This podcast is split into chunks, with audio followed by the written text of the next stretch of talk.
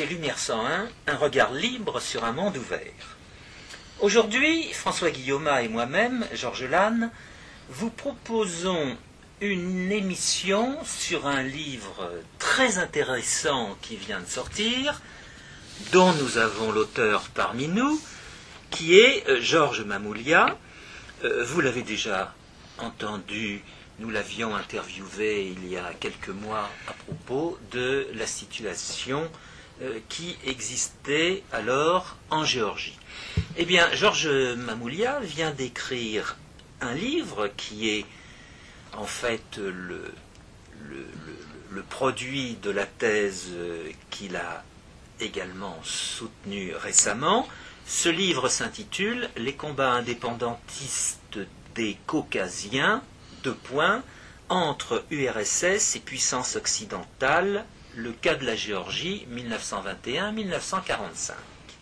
Alors pourquoi prêter attention à ce livre très intéressant? Eh bien fondamentalement parce que il est, clair, il est, oui, je viens de le dire, parce que euh, il est tout à fait euh, d'actualité, il est clair la situation euh, de la Géorgie actuelle et des relations de la Géorgie avec ses voisins, et aussi parce qu'il permet à chacun euh, de connaître euh, les racines de ce que l'on peut appeler euh, les conflits potentiels ou effectifs qui peuvent exister dans la région.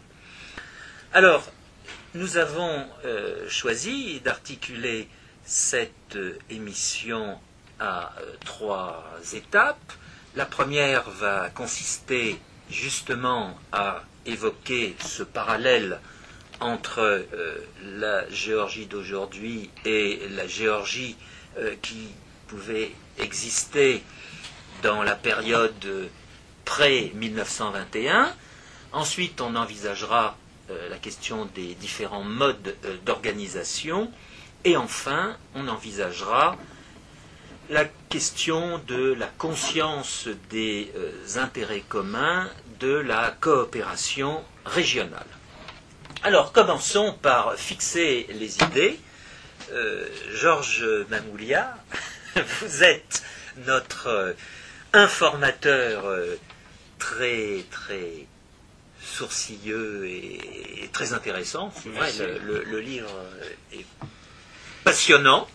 Alors, nous vous écoutons pour fixer les idées. Merci.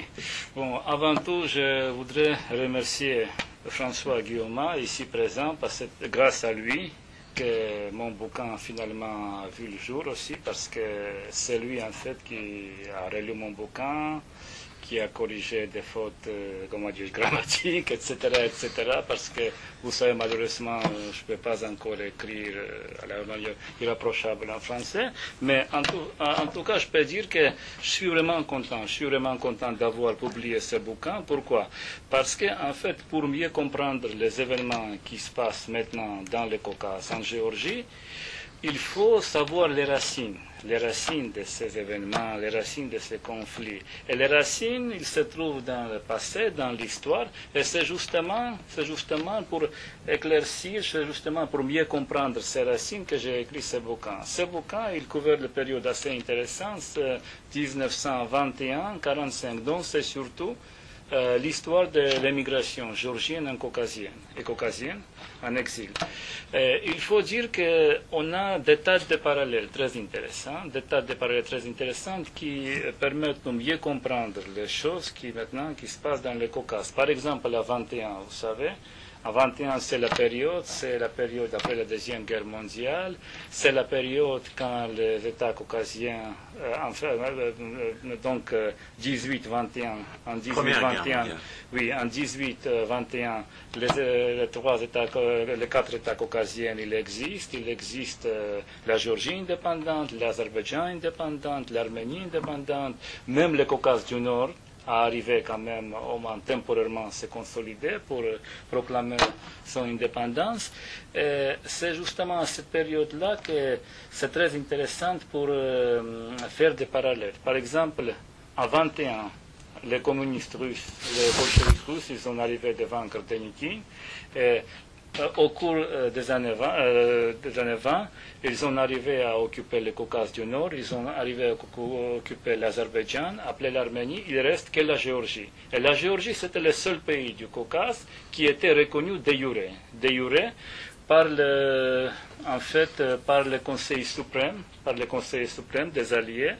Et c'est très intéressant que c'était les Français, c'était euh, notamment Aristide Briand, qui était justement le protagoniste de cette euh, reconnaissance. Pourquoi? Parce que les Français, les Français, il était, c'était la nation la plus intéressée par l'indépendance du Caucase et aussi plus intéressée justement pour euh, renverser le régime bolchevique parce que c'était des intérêts économiques. La France a beaucoup investi à l'ancien Empire russe, etc., etc. Les bolcheviks, bien sûr, ils ont refusé de reconnaître des dettes, anciennes dettes tsaristes. Et c'est justement pourquoi euh, Briand, finalement, il est arrivé à reconnaître l'indépendance de la Géorgie. Donc, c'était en janvier 21. Et c'est très Il y a un élément qu'on ne connaît pas très bien en Occident, c'est la sympathie des gouverneurs, des, des sociaux-démocrates européens pour la, Géorgie, parce que la Géorgie se trouvait être gouvernée par des sociaux-démocrates. C'était le premier pays, il était vraiment euh, gouverné, comme, vous disiez à l'époque, c'était le pays vraiment gouverné par le socialiste. C'est très intéressant qu'en novembre 20... Et alors ils y voyaient une espèce d'utopie, une espèce de pays, bien sûr, de pays idéal. Bien sûr, et comme les socialistes, les idées des socialistes c'est aussi à se développer aussi à l'époque à l'Europe, donc en novembre 20, c'est seulement trois ou quatre mois avant l'invasion russe.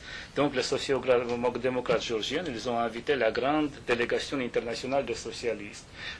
Dans cette délégation se trouvaient Renaudel, Pierre Renaudel par exemple, Karl Kautsky, McDonald, euh, aussi euh, d'autres euh, chefs très connus des socialistes européens, justement. Pourquoi? Parce que les Géorgiens pensaient que les bolcheviks comme les bolcheviks sont eux-mêmes socialistes, euh, ils n'oseront plus attaquer la Géorgie si toute la démocratie, social-démocratie socialiste, socialiste interviennent au profit de la Géorgie. Et c'était à peu près la même chose qu'aujourd'hui. Ce n'était pas un mauvais calcul. C'était pas un mauvais calcul. Il y a un autre aspect qui est tout à fait méconnu. En tout cas, moi, on m'a appris que Piłsudski était un dictateur, mais je ne savais pas, je savais pas du tout qu'il était socialiste. Avant, Et Piłsudski, le, ce qui est devenu le dictateur en Pologne, il était socialiste, il était social-démocrate. Tout à fait, et ça explique d'ailleurs pourquoi Pilsudski, par exemple, bon, ça on va discuter un peu plus tard, pourquoi Pilsudski en émigration, il a soutenu justement le gouvernement en exil socialiste de la Géorgie et de l'Azerbaïdjan. Voilà. mais c'est très intéressant, c'est très intéressant que donc le gouvernement de la Géorgie a mis son calcul pour, euh, sur l'appui justement ces réseaux socialistes européens, ils pensaient que désormais les, bolcheviks n'oseront euh, plus attaquer la Géorgie comme le pays socialiste. Bien sûr, c'était très mal, aussi mal calculé parce que d'abord, les bolcheviks ne souciaient jamais d'opinion internationale. Et c'est d'ailleurs, c'était un peu parallèle comme c'était le cas avant l'invasion euh, russe en août 2008. Euh, parce que c'était à peu près la même chose. que les Géorgiens pensaient que les Russes ne peuvent pas, pas. ils n'oseront pas, n'oseront pas aller contre l'opinion internationale, contre l'opinion qui est euh, très, comment dirais-je, euh, au profit, de, au, profit, au, profit de la, au profit de la, de, la Géorgie démocratique. Et donc, ça veut dire que nous avons des tas de parallèles. des tas de parallèles. Et ça nous montre de ce pas à quel point. D'un autre côté, on a, on a un impérialiste russe qui qui, agit de, façon euh, obtuse et bornée. Avec les, on a l'exemple de Denikin. Oui, absolument. Denikin, au lieu de ménager la, euh, au lieu de ménager le sentiment national des peuples du Caucase, il les a occupés. Il, il, en a même massacré. Oui, euh, de, sorte qu'il n'a a absolument pas pu obtenir contre, la, contre les, les bolcheviks l'alliance qui aurait pu exister avec les peuples et ça montre, ça montre la chose, ça montre la chose vraiment très intéressante, qu'en fait, qu'en Russie, la tendance impérialiste est toujours dominante. C'était le cas pendant la, euh, pendant la guerre civile en Russie, quand Denikin, il a dit que euh, la Russie est indivisible, il y a aucune question de reconnaître l'indépendance de petits peuples non russes, etc. etc. Et même d'organiser une fédération. Bien sûr, il était même contre l'organisation de la fédération parce qu'il a proclamé à l'époque, bon, d'abord on va, comment dirais-je, on va battre les bolcheviks et après on va discuter. Mais tout le monde savait très bien, comme que Denikin, c'était l'ancien général euh, euh, tsariste, et que Denikin, il va restaurer tout simplement la monarchie. Donc ça veut dire qu'en fait, il a poussé, il a repoussé, repoussé tout le peuple qui était potentiellement, pouvait être euh, les, alliés de Denikin. Voilà. Et ça montre aussi que la nature impérialiste russe ne change pas beaucoup, vous savez. Donc, à l'époque ouais, on, comprend pourquoi Staline ne voulait pas qu'il y ait un parti communiste de Russie. Oui, bien sûr, bien sûr. Donc, euh, parce que à l'époque tsariste, à l'époque tsariste, les Russes sont impérialistes. À l'époque de la guerre civile, les Blancs sont impérialistes. Les communistes sont également impérialistes, mais l'impérialiste russe. Et après l'effondrement de l'Union soviétique, le pouvoir actuel poutinien en Russie sont également impérialistes. Donc ça veut dire, ça veut dire que la nature du régime ne change pas beaucoup. Et aussi la mentalité, malheureusement. parce qu'ils ne savent pas très bien où ils sont chez eux et où ils ne sont pas. Absolument. C'est un peu comme les Serbes. Absolument. Et aussi une autre, une autre aussi, euh, euh, donc euh, ça veut dire que on a aussi des tas de choses parallèles très intéressantes. Par exemple, à 21, quand la Géorgie était, euh, quand l'indépendance de la Géorgie était reconnue, euh, Churchill, par exemple, qui était, euh, excusez-moi, pas Churchill, Curzon, Lord Curzon, qui était ministre de la guerre britannique, il disait, bon, on va reconnaître l'indépendance de la Géorgie, mais je peur que ça peut pousser les Russes justement à attaquer la Géorgie. Et finalement, Finalement, il avait raison parce que les Russes ont attaqué la Géorgie dans deux semaines après la reconnaissance de l'indépendance. Et c'est très intéressant que quand, par exemple, euh, l'ambassadeur de la Géorgie a présenté ses lettres de créance à M. Milieran, Milieran c'était le président du Conseil de la France de l'époque, justement, donc euh, l'armée russe se trouvait juste devant la porte de Tbilissi. Donc c'était justement la politique de la Russie pour empêcher les pays européens de s'habituer à l'idée que la Géorgie est indépendante. Comme, l'attaque de la Serbie contre la Bosnie-Herzégovine en 1992. Et aussi la même chose, la même chose, la même chose. Euh, pour aujourd'hui, par exemple, quand les Russes ont attaqué la Géorgie, à 2008, à 2008, c'était justement, justement pour empêcher la Géorgie s'adhérer à l'OTAN, parce qu'avant c'était le sommet du Bucarest, on a discuté la possibilité de la Géorgie, euh, on a déclaré que la Géorgie, tôt ou tard, sera le membre de l'OTAN, et après l'attaque russe. Donc ça veut dire que la nature impérialiste russe, indépendamment du régime, ne change pas. Et ça aussi c'est très intéressant.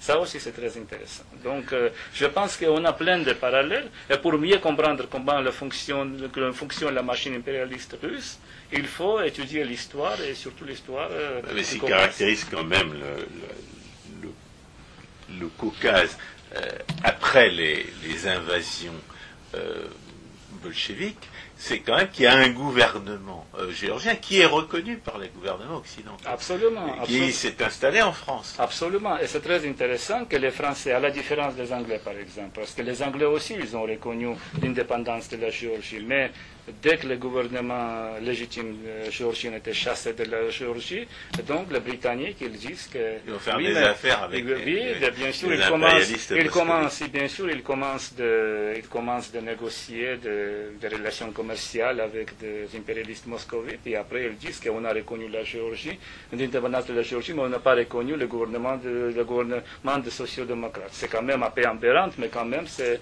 justement cette, euh, comment dirais-je, cette euh, position tout à fait opportuniste.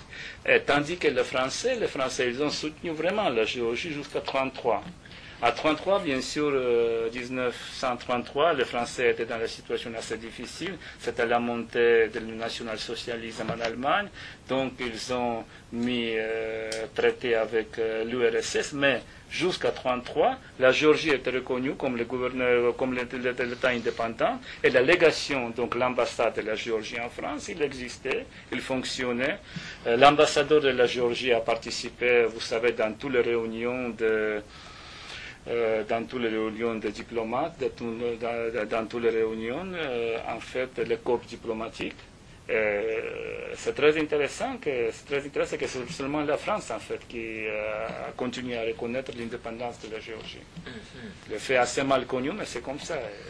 oui, il y a énormément de documents justement en France qui, euh, qui, permettent de, retracer les, événements de cette époque. Oui, et ça montre d'abord par pourquoi, par exemple, la majorité de l'immigration géorgienne se trouvait en France, parce qu'en France se trouvait la résidence, la résidence euh, le gouvernement légitime du pays, à Léville-sur-Orge, c'est pas loin de Paris. Il y a un, il y a un cimetière d'ailleurs, plein, plein de Géorgiens, dont le président jordanien. Oui, dont le président jordanien, aussi l'autre membre du gouvernement. Et c'est très intéressant que l'immigration géorgienne n'était pas très nombreuse, c'était à peu près 2 millions, peut-être un peu moins. 2000 2000. Mais en tout cas, en tout cas, la majorité des Géorgiens habitaient en France bien que, bien que du point de vue, du point de vue politique, par exemple, c'est la Pologne, le pays qui était plus intéressé par l'indépendance justement de la Géorgie. Qui a, entrepris des démarches sérieuses pour organiser la résistance à l'impérialisme Oui, bien sûr, bien sûr, et qui a entretenu, en fait, qui a aussi entretenu des émigrés du gouvernement de la Géorgie en exil, parce que c'est la Pologne justement qui a financé, financé l'activité du gouvernement en exil, comme d'ailleurs euh, le, tout le gouvernement euh, anti-russe qui existait euh, dans, dans les toujours ce biais en faveur des socialistes qui a, a pu euh, à partir d'un certain moment, oh, entraver l'efficacité de son action. Euh, en ce qui concerne l'efficacité de cette action, c'était en fait c'était plusieurs facteurs. Pourquoi, par exemple, justement, c'est les socialistes qui ont profité beaucoup de cette euh, conjoncture euh, internationale. D'abord parce qu'en France, les idées socialistes étaient très développées. On avait des tas de gouvernements socialistes en France qui ont soutenu. Et à autre côté, c'était aussi c'était le gouvernement de Piłsudski, en fait, parce que c'est seulement avec euh, l'arrivée au pouvoir de Piłsudski en 26, en 26 après le coup d'État en Pologne, que euh, le mouvement promettait de vraiment créer. Et, euh, dans le cadre de ce mouvement, se trouvaient non seulement les Caucasiens, donc les Géorgiens, les Azeris, les Caucasiens du Nord, mais aussi, par exemple, le peuple qui même n'avait pas vraiment de d'organisation étatique. Oui, oui, d'organisation étatique, comme par exemple les Tatars de Volga ou les Tatars de la Crimée, ou par exemple les petits peuples de l'extrême-orient. Donc c'était vraiment le mouvement qui visait finalement, qui visait l'éclatement de l'Union soviétique comme la continuation justement de l'Empire l'Empire russe. Et euh, le mouvement prométhée, euh, justement, c'était le mouvement qui, euh, dans toutes les éditions, dans tous les bouquins qui étaient édités vraiment par les représentants du mouvement Prométhée, il démontrait vraiment très clairement, de manière très claire, qu'en fait, il n'existait pas l'Union soviétique fort homogène comme voulaient démontrer par exemple les communistes bolcheviques en URSS. Il existe l'Empire, plein de contradictions, parce que les peuples non russes ne veulent pas se trouver dans cet empire, et euh, la lutte se continue bien, sûr euh, sous la forme latente, un peu bien sûr parce que donc les bolcheviks, euh, justement les bolcheviks, ils ont utilisé une violence euh, terrible, donc peut-être sans précédent pour soumettre ces peuples. une, violence qu'on n'avait pas prévue, de sorte que au début du, gouvernement bolchevique, on pensait que ça n'allait pas durer, que ça allait, que ça allait s'effondrer, ou que ça allait donner, que ça allait laisser place à un régime euh, genre thermidorien ou, impérial à la manière, à la manière napoléonienne, parce qu'on on avait, on avait sous les yeux le modèle de la Révolution française. Absolument, absolument. Par exemple, euh, vous savez, dans euh, mon bouquin, on peut trouver, on peut trouver le document, je citais presque entièrement le document, par exemple, de négociations entre brillants, par exemple, le président jordanien, par exemple, négociations entre Miliéran et Jordanie, etc., etc. Et on peut vraiment voir que les Français, d'ailleurs tous les autres actionnaires, ne croyaient pas que les bolcheviks vont arriver à garder le pouvoir parce qu'ils pensaient que euh, le pays ne peut pas fonctionner, ne peut pas fonctionner uniquement, uniquement, uniquement, uniquement sur la base du terror. Mais bien sûr, ils ont surestimé d'abord la détermination des bolcheviks de garder le pouvoir au prix de sacrifices et au prix de crimes inimaginables vraiment. Et aussi, ce qui échappait à première époque aux dirigeants occidentaux et qui était vraiment très clairement montré par les émigrés dans leur, euh, dans leur article qui était publié dans les revues qu'on promettait, les Caucases, c'était aussi les revues qui paraissaient dans les années 30 aussi, qu'en fait, en fait, la violence prise par les bolcheviks, ça vient justement de la faiblesse. De la faiblesse parce que uniquement en utilisant les violences euh, euh, comme ils ont en fait euh, utilisé pendant euh, l'époque stalinienne, c'était possible, c'était possible de garder de l'Union soviétique comme l'empire complètement plein de contradictions avec le peuple qui ne voulait pas être dominé par les Russes. Et ça montre aussi, ça explique la nature du bolchevisme. Pourquoi le bolchevisme a arrivé finalement au pouvoir dans la Russie? Ça aussi, c'est très intéressant, je pense. Mais on dira aussi qu'il euh, y a eu à la fin de la décennie 20 un début de libéralisation euh, en, URSS. Et on appelle la, la NEP. ça n'a pas duré. Et... Lénine est mort en quelle année? 1926 euh, non, en ce qui concerne en ce qui concerne NEP, bien sûr, c'était la seule possibilité, à mon avis, pour les bolcheviks, juste pour survivre. D'abord, c'était la possibilité de reprendre des relations commerciales avec les Occidentaux, parce que sans ces relations commerciales, ce n'était pas possible tout simplement de, comment dire, de reconstruire l'économie, plus ou moins. Mais après, dès que l'économie a été reconstruite, bien sûr, ils ont fermé les rideaux complètement. Et ça ressemble un peu, vous savez, aux méthodes qu'utilise maintenant Poutine, par exemple, quand il donne, par exemple, pour les compagnies pétrolières, gazovières, euh, des Occidentaux pour euh, travailler en Russie. D'abord, il l'utilise pour attirer l'investissement et après il le chasse. Après il, chasse les cannes, mais il le vole. Et c'est justement, c'est justement. Et ça, c'est une pratique typiquement soviétique. Ça. Typiquement soviétique, ça découle justement mais de pratiques C'est bien fait pour eux. C'est bien fait pour eux, bien sûr. mais, les gens qui mettent leur argent mais c'est vraiment très soviétique, oui, c'est vraiment bien fait pour eux. Oui, mais c'est vraiment très décourageant que les Occidentaux et que les économistes continuent à mettre leur continuent à mettre leur argent. Mais bon, ça, on peut, on peut expliquer ça tout simplement par euh, la rapacité, parce que les gens, ils se rapaces, ils veulent l'argent, etc., etc. Mais c'est justement en utilisant cette rapacité, cette courte vue, que les communistes à l'époque D'abord, ils ont reconstruit leur, par exemple, production pétrolière dans les Caucases, et après, ils ont chassé tous les, comment toutes les compagnies euh, occidentaux qui étaient là. Et ça, après, c'est très intéressant que euh, par exemple, les gens comme de Nobel, Detergink, ils commençaient aussi à financer les émigrés anti-soviétiques. Mais bien sûr, quand ils ont compris quand ils ont les avait volés. Avec les bolcheviks, c'est pas possible. Et quand ils ont compris que les bolcheviks n'ont jamais accepté leurs conditions, donc les conditions normales pour exploiter les sources pétrolières dans le Caucase, ça explique. c'est très intéressant. Donc, on peut tirer des tas de parallèles, des tas de parallèles aussi pour voir clair la continuité de la politique euh, euh, russe euh, maintenant qui se base en fait justement sur la politique, sur l'ancienne politique de bolcheviks. Avec peut-être le, basculement, vous citiez tout à l'heure l'année 1933. L'année 1933, c'est là où on, considérera que on est dans le pire creux de la vague consécutive à, à la crise de 29. 1930... à, la, politique interventionniste qui a suivi la crise de 29. 1933, c'est le, le, dollar devient inconvertible, il sera dévalué en 1934. En France, c'est le, bloc or qui essaie de maintenir une certaine situation. Et puis en Allemagne, c'est le socialisme, le socialisme hitlérien qui arrive au pouvoir à la fin de l'année. Donc c'est vraiment le,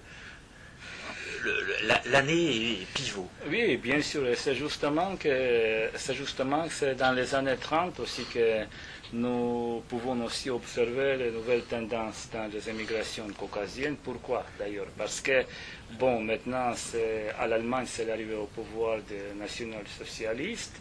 En France aussi, la France a obligé pour avoir contrepoids contre l'Allemagne euh, donc euh, chercher les alliés en personne de l'Union soviétique, faute de mieux. Et donc voilà. Ouais, ce que ça leur a rapporté. c'est exactement, comme, exactement comme les gens qui mettent leur argent en Russie aujourd'hui. Oui, bien sûr, bien Ils sûr. Ont été déçus. Bien sûr, mais les Français qui ne se rendent pas, rendaient pas vraiment compte que. C'est encore une constante de la diplomatie française que de s'imaginer qu'on pourrait s'entendre avec Justement, justement parce que donc d'abord à 33 ils ont conclu le pacte de non-agression pour avoir en 39 le pacte de non-agression allemand-russe et avoir les Allemands à Paris. Justement. Et donc les Caucasiens, ils se sont mis devant euh, le dilemme assez difficile. Quoi faire? En fait, le seul pays le seul pays qui euh, continue vraiment à l'aider, c'est la Pologne. C'est la Pologne qui continuait la politique du prométhéisme jusqu'à 39, jusqu'à 39, et même euh, pendant les premiers temps des années 40. Mais même après le débâcle de la Pologne, les Polonais essayaient de travailler avec euh, les Géorgiens dans le cadre du projet caucasien des Alliés. Bon, on va parler plus tard. Et aussi, euh, un autre puissance, une autre puissance qui est arrivée, qui arrive au horizon, et c'est très intéressant, c'est puissance, c'est le Japon. C'est le Japon. Pourquoi le Japon? Parce que les Japonais, ils ont créé un 32 d'État de Manchukuo, ils ont maintenant, face à l'Union soviétique, ils se rendent compte parfaitement que tôt ou tard, l'affrontement... C'est au dépend de la Chine. Oui, bien sûr. Mais en tout cas, comme, malheureusement, oui, mais comme il se trouvait, comme sont, des, sont, sont, des alliés naturels pour les peuples opprimés par les oui, soviétiques. Oui, bien sûr. Mais comme, euh, forme, comme en fait Manchukuo il se trouvait sous la tutelle, tutelle quand même assez forte des Japonais, et les Japonais, ils s'intéressent aussi. D'abord, ils s'intéressaient au mouvement prométhéen, donc ils pensaient travailler avec les Caucasiens qui participaient dans le mouvement prométhéen, donc avec des gouvernements socialistes. Mais après, ils révisaient leur position. Pourquoi d'ailleurs? Parce qu'ils pensent très bien, ils sont tout à fait conscients que derrière le mouvement prométhéen se trouve la France et la Grande-Bretagne. Et ça n'arrangeait euh, très bien parce que la France, maintenant, c'est l'allié de l'URSS.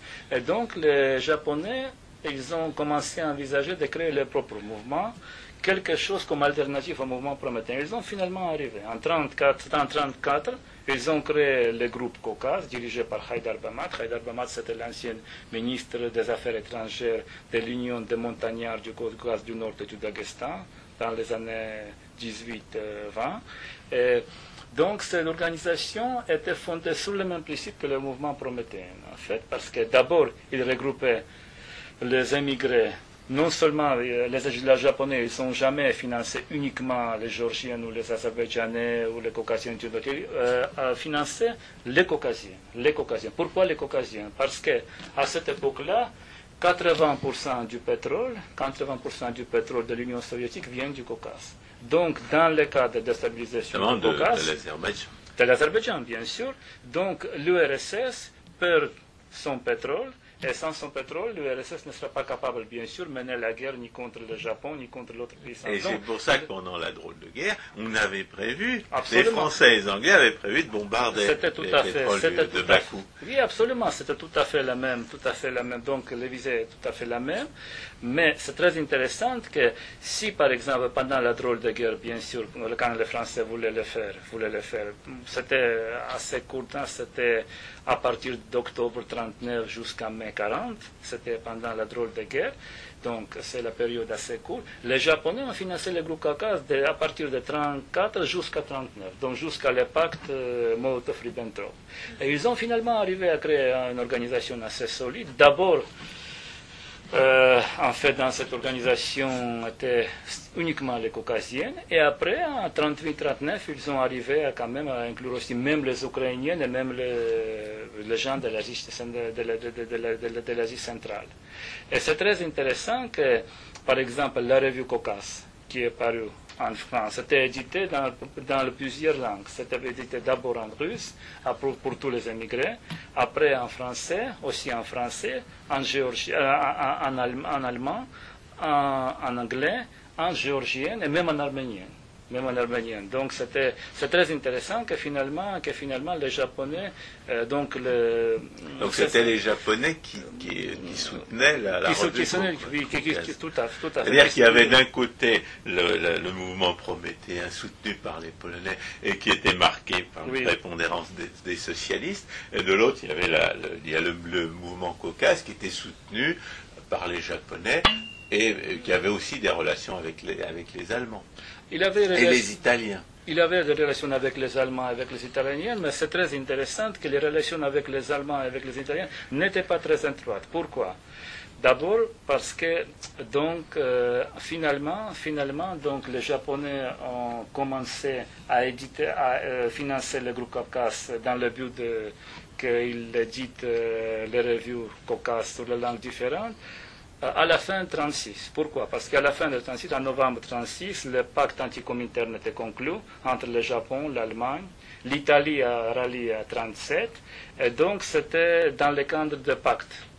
Donc c'était juste pour, euh, comment dirais-je, pour mener la propagande anticommuniste, anticominterne, etc., etc.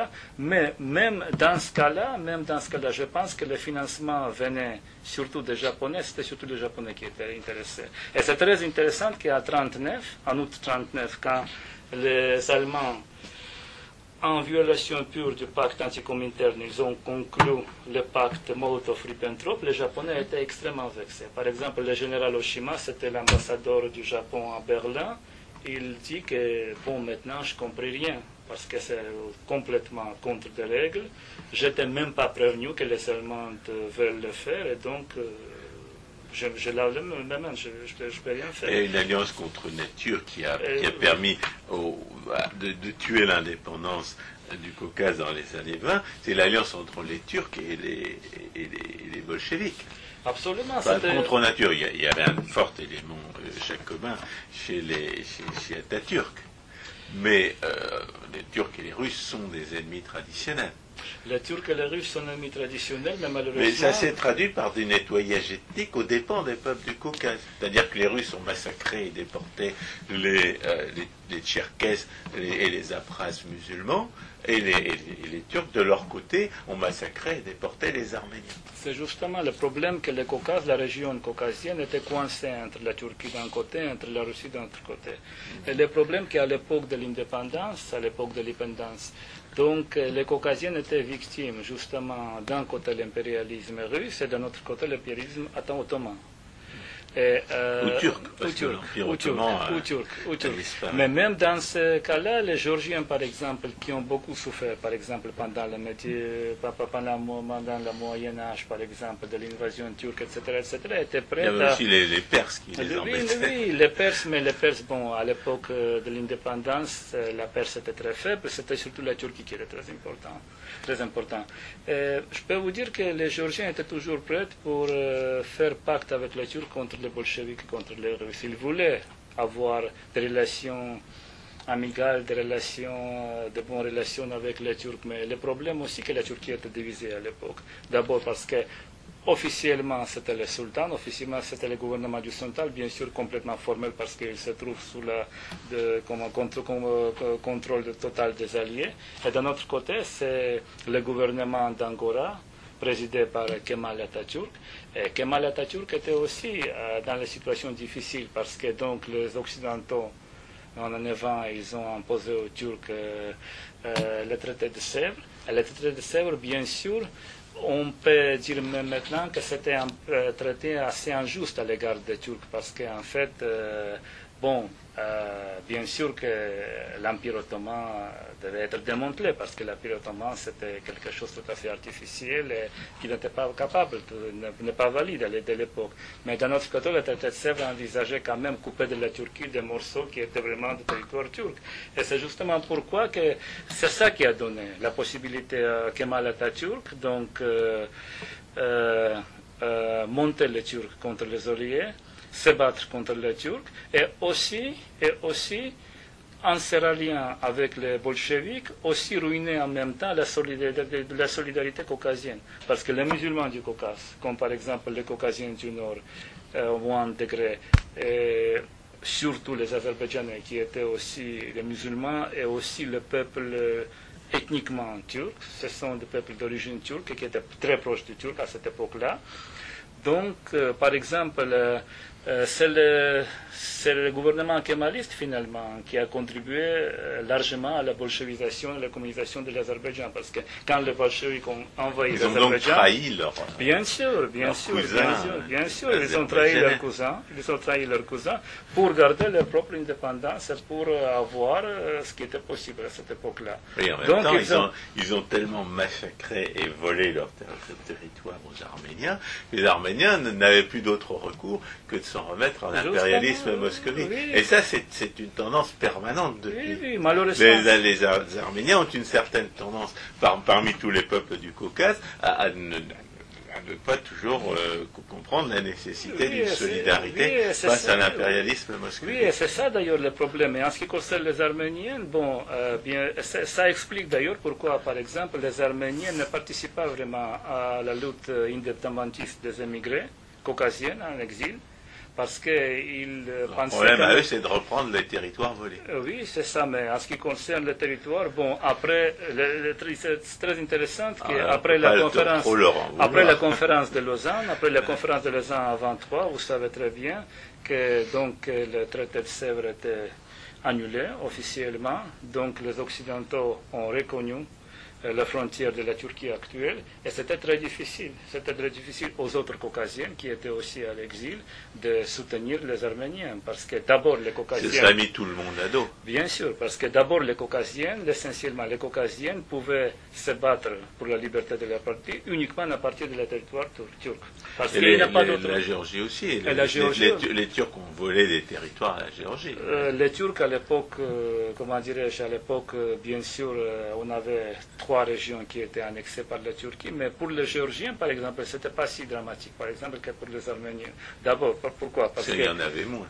Il y en avait moins, et aussi c'était parce eu moins de massacres. Non, et aussi parce que les Géorgiens étaient quand même mieux, beaucoup mieux intégrés dans la Turquie que, les, euh, que les, Arméniens, parce que d'abord les Géorgiens de la Turquie étaient musulmans, et c'était des peuples quand même avec l'identification, comment dirais-je, d'un côté ils se considéraient comme des Géorgiens, oui, d'un autre côté ils aussi se considéraient comme des musulmans, comme quelqu'un proche des Turcs, donc pour lui c'était pas si dramatique comme pour les Arméniens, bien sûr.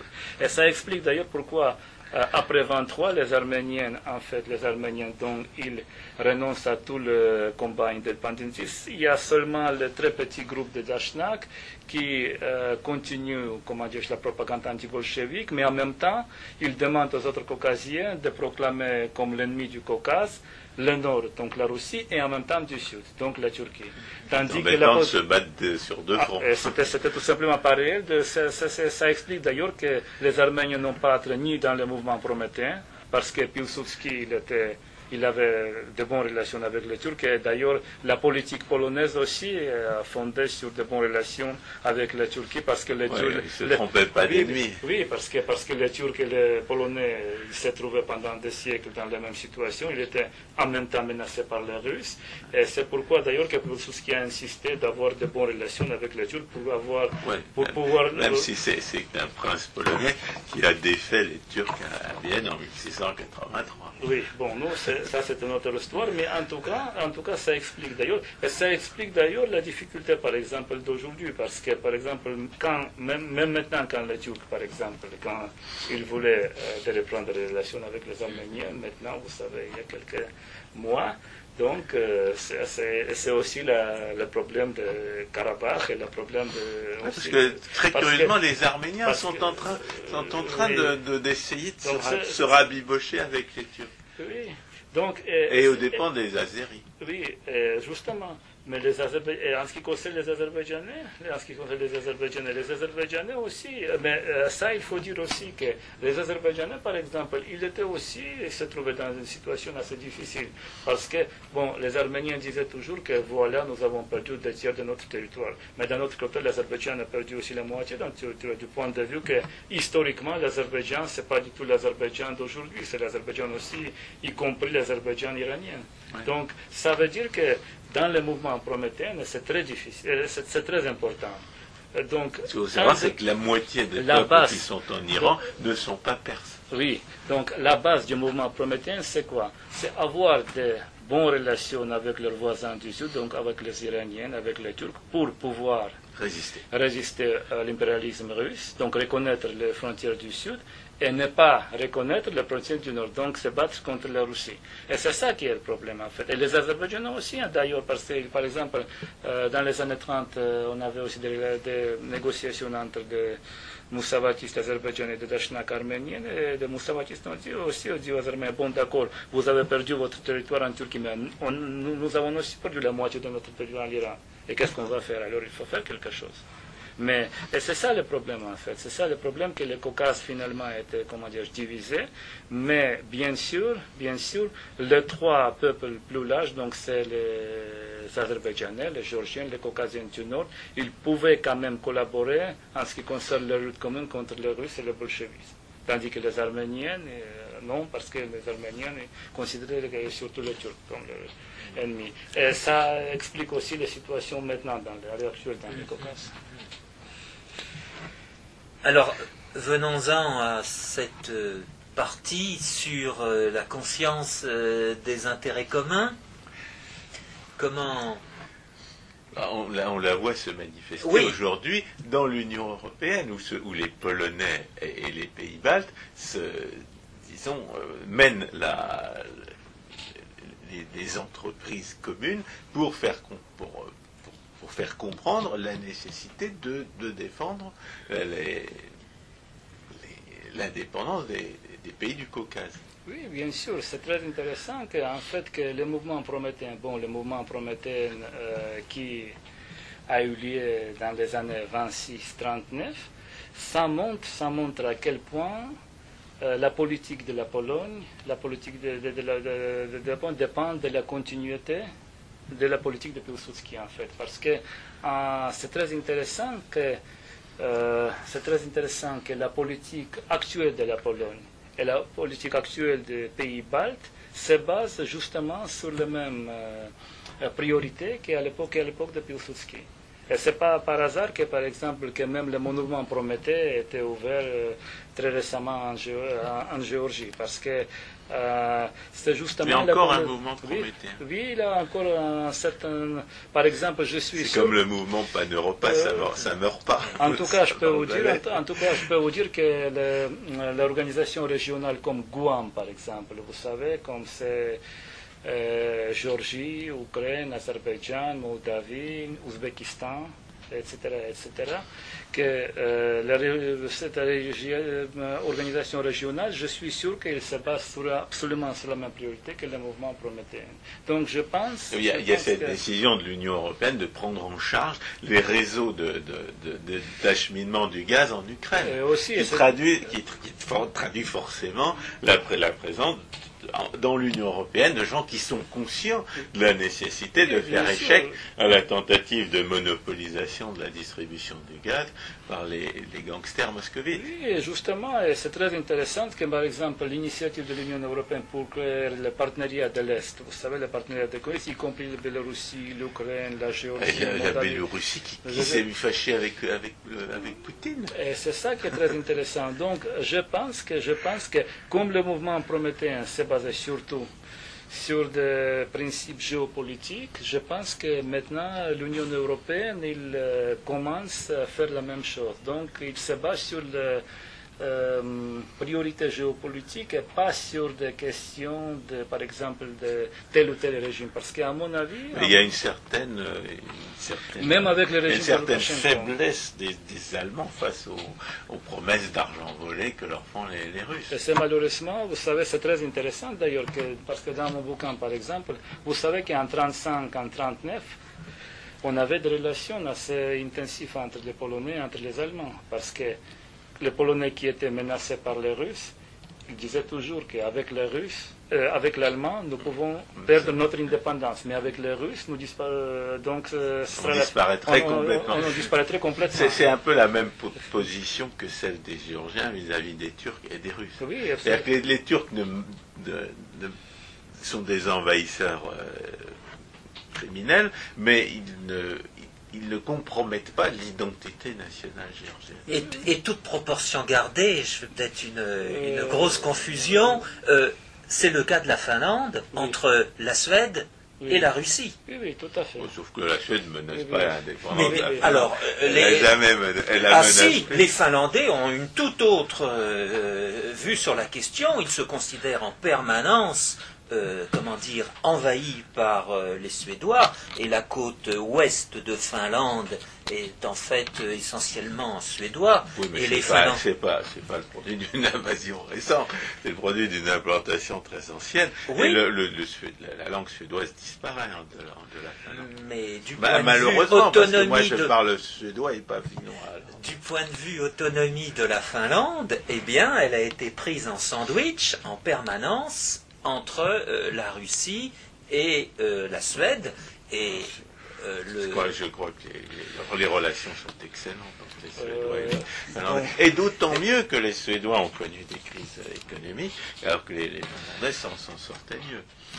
Avant les, avant, les, Finlandais, c'était le parent pauvre en, Suède. Il y avait des, des, travailleurs immigrés finlandais en, Suède. C'est comme ça que ça, ça, oui, n'existe plus. Maintenant, les, pauvres malheureux Suédois, en guise d'immigrés, ils ont, ils ont des Marocains et des Somaliens. C'est certain. C'est autre chose. C'est comme ça que les, ils vont les regretter. C'est comme ça que les Suédois considéraient les Finlandais, mais les Finlandais étaient tout à fait euh, écœurés de cette attitude suédoise à leur égard. C'était ridicule. Nous fermons la parenthèse. incompréhensible de notre point de vue, évidemment.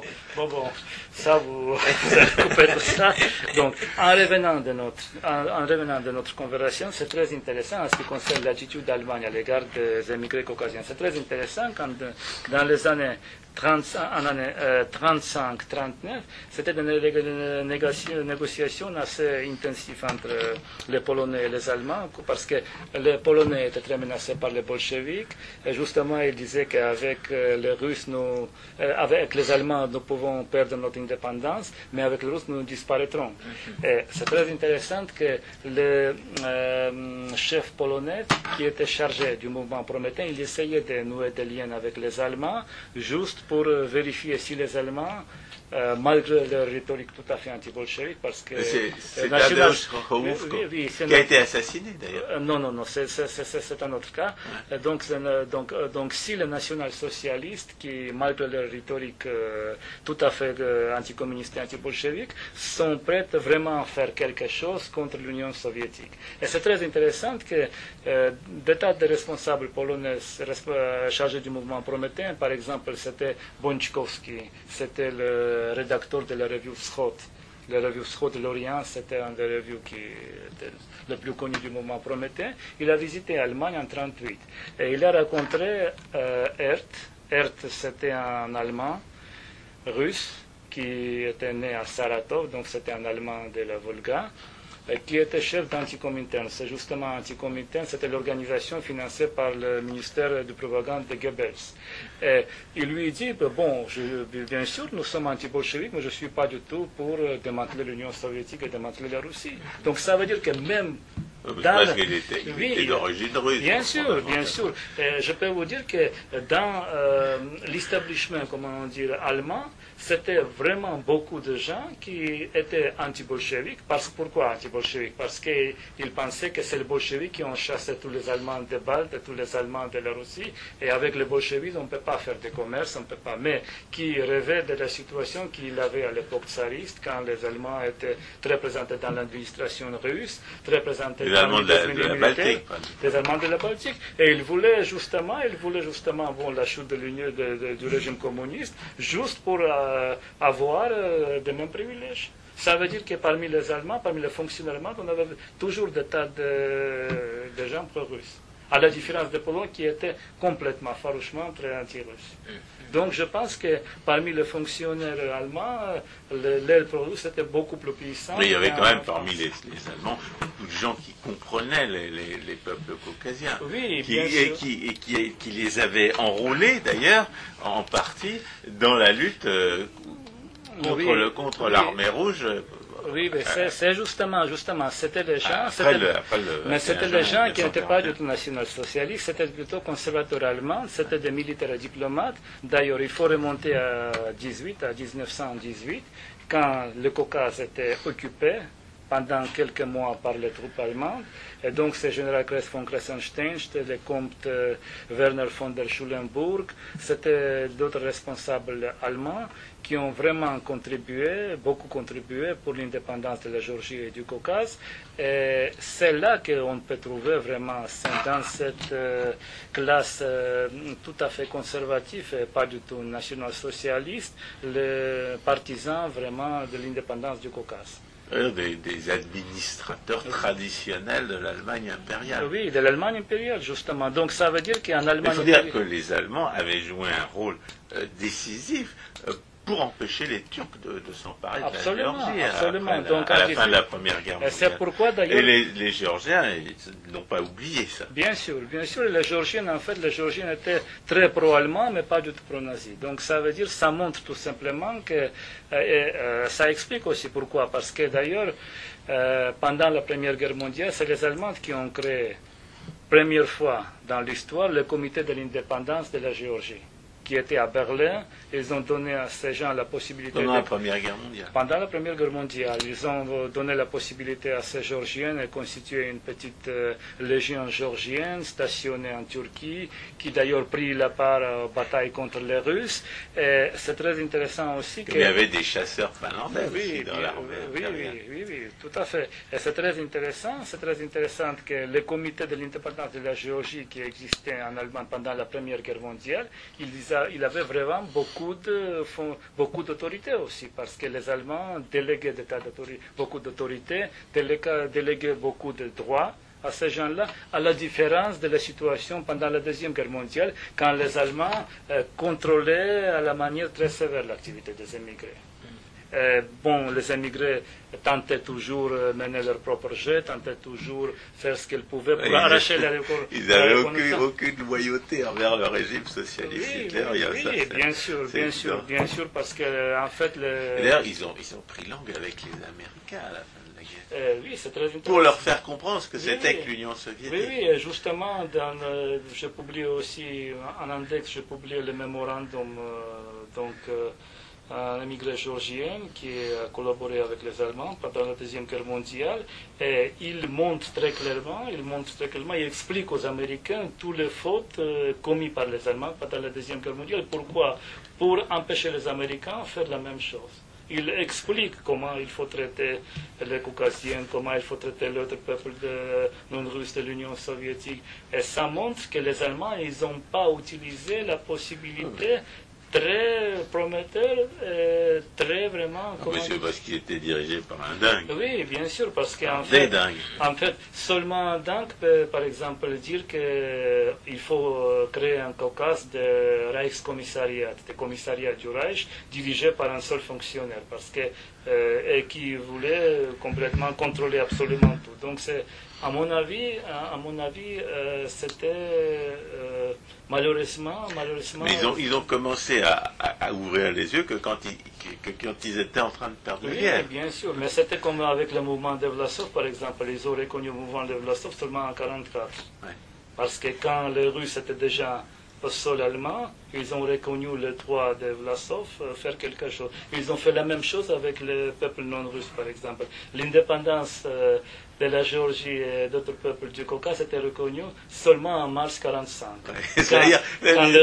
les, socialistes hitlériens ont reconnu l'indépendance de la Géorgie euh, quelques, quelques semaines avant leur propre écrasement total. Absolument, absolument. C'était la période quand l'armée russe était tout à fait capable de franchir l'Oder pour entrer à Berlin. Donc ça montre tout simplement à quel point l'aveuglement idéologique peut empêcher les gens, euh, comment dirais-je, de, il y a encore de l'aveuglement réagir à, la manière réaliste, c'est ça. Il y a encore de l'aveuglement idéologique aujourd'hui. Il y a des gens qui peuvent absolument pas ouvrir les yeux sur, euh, sur le fait qu'il n'y a que des inconvénients et un suicide moral à s'entendre avec le, le gouvernement moscovite. Oui. Et, en France, il y en a, il y a toutes sortes de gens, même, même pas payés par le gouvernement qui font de la propagande dans sa Malheureusement, le, malheureusement bon, euh, c'est, comment dire, c'est les gens qui se cachent derrière la formule, il faut être réaliste. Donc ça veut dire réalisme, donc il faut céder tout, il faut se rendre, il faut complètement accepter les conditions normalement acceptables. Et euh, en fait, c'était en, principe, euh, malheureusement, ça ne m'étonne pas. mais il, y a une tradition dans la diplomatie française qui veut que plus l'allié est, criminel, plus il est barbare, et meilleur il est. Euh, il y a cette idée de, s'allier avec les, pires massacreurs, c'est vraiment une, tradition de la diplomatie française, qui s'est traduite par la complicité de Mitterrand avec non pas un, mais deux génocides, le génocide en Bosnie-Herzégovine et le génocide au Rwanda c'est difficile pour moi de dire ça parce que je ne suis pas spécialiste des questions, de la question, mais malheureusement, je pense qu'en Allemagne, par exemple, cette tendance est plus présente qu'en France parce qu'en France, c'est très intéressant que, par exemple, pendant les derniers sondages effectués en France, donc finalement, les, Français, ont les yeux, ils ont les yeux ouverts. Oui, parce que c'est les, dirigeants, c'est les diplomates qui ont des complaisances. Oh, oui, ben, parce que selon les sondages, par exemple, selon les sondages, les Français, les Français parmi les Français, euh, les Français, ils étaient beaucoup plus, mieux informés sur la Russie que les Polonais, par exemple, mm-hmm. aujourd'hui. Aujourd'hui, euh, je pense que les Français, ils pensent plutôt bien, ils sont tout à fait conscients de la menace de la Russie même plus conscient, par exemple, que les Polonais aujourd'hui. Mais bien sûr, c'est le principe scénique des réels politiques. Et en plus, les réels politiques très mal euh, conçus et très ah, mal euh, compris. Le cynisme consiste à s'aveugler sur un aspect essentiel de la réalité politique, qui est la réalité morale. Bon, euh, si on s'aveugle sur un aspect essentiel de la réalité politique, ben on aura des surprises. C'est-à-dire qu'on fait des bêtises. Fait des bêtises et on ne s'attend pas à ce qui va, à ce qui va effectivement se, produire. Bon, on va finir, je pense. On va venir, je pense, en ce qui concerne donc notre sujet.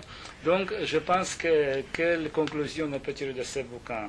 L'essentiel, l'essentiel, je pense que euh, la file dirigeant, comme on peut dire, c'est que les Caucasiens, ils ont, euh, comme d'ailleurs de l'autre peuple euh, non russe, ils ont toujours continué à lutter contre le pouvoir soviétique. Même dans les situations très rudes de l'Union soviétique, on avait des mouvements, on avait des mouvements clandestins, on avait la lutte. Euh, euh, Toujours de, la, de, du renseignement d'excellente qualité qui venait de, oui, oui, oui, tout à fait. Donc, euh, on avait toujours la tendance anti-russe parmi la population, euh, même de l'Union soviétique. Donc, mais en ce qui concerne l'immigration, je pense que en fait, que c'est justement les gens de l'immigration qui ont arrivé à garder les souvenirs de l'indépendance et à garder aussi euh, euh, comment dire, justement cette tendance vivante. vivante. Cette tendance qui était l'habitude d'avoir un gouvernement normal. Oui, oui. Parce, que, quand on a eu plusieurs générations soumises à un régime soviétique, on sait plus ce que c'est qu'un gouvernement normal. Oui, oui, parce que... que les immigrés, eux, ils le savaient. Oui, et c'est justement aussi le rôle des immigrés dans le développement des écoles euh, soviétologues. Euh, c'est aussi c'est très important parce que, par exemple, à Munich, à l'Institut de l'étude de l'URSS qui était créé après la Deuxième Guerre mondiale. C'était surtout des émigrés, justement, qui ont continué la tradition du mouvement prométhéen, la tradition du groupe Caucase, etc. etc. Et c'est là, je pense, c'est là, je pense, où les, les, les émigrés ont joué un rôle très important parce que c'est eux, finalement, qui ont pu écrire des tas de bouquins, créer une littérature vraiment très riche qui n'était pas possible de créer à l'Union soviétique. Donc cela est aussi, c'est très intéressant que, en fait, qu'ils ont euh, réfléchi euh, sur leur expérience, ils ont réfléchi sur leurs fautes commises pendant la première, république indépendante donc, du Caucase 1821 et euh, aussi, je pense que aussi que ça explique d'ailleurs, ça explique, ce sont en fait, pour mieux comprendre la situation dans le Caucase, il faut étudier les racines. Et c'est justement pourquoi, pour, ça d'ailleurs que je, euh, finalement je choisis ce sujet totalement inconnu c'est maintenant une base de données irremplaçable pour tous, sur tous ces sujets. Euh, merci beaucoup, merci beaucoup de l'appréciation de mon bouquin. Donc, en tout cas, essayé, j'ai tenté de donner la base pour le chercheur de mieux comprendre euh, des choses qui se passent maintenant dans le Caucase, pour avoir la meilleure possibilité de voir les racines, de voir des, euh, racines de tous ces éléments qui s'évoluent maintenant dans le Caucase. Merci beaucoup. Merci, à vous, Georges Mamoulia. Je vais rappeler le titre de cet ouvrage dont je n'ai pas donné la maison d'édition euh, en introduction. Le titre de l'ouvrage est Les combats indépendantistes des Caucasiens, deux points entre URSS et puissance occidentale, le cas de la Géorgie 1921-1945. Les éditions sont les éditions de l'Armatan le livre étant publié dans la collection Histoire Europe. Georges Mamoulia, merci beaucoup. François Guillaume, merci. Chers auditeurs, à la prochaine fois.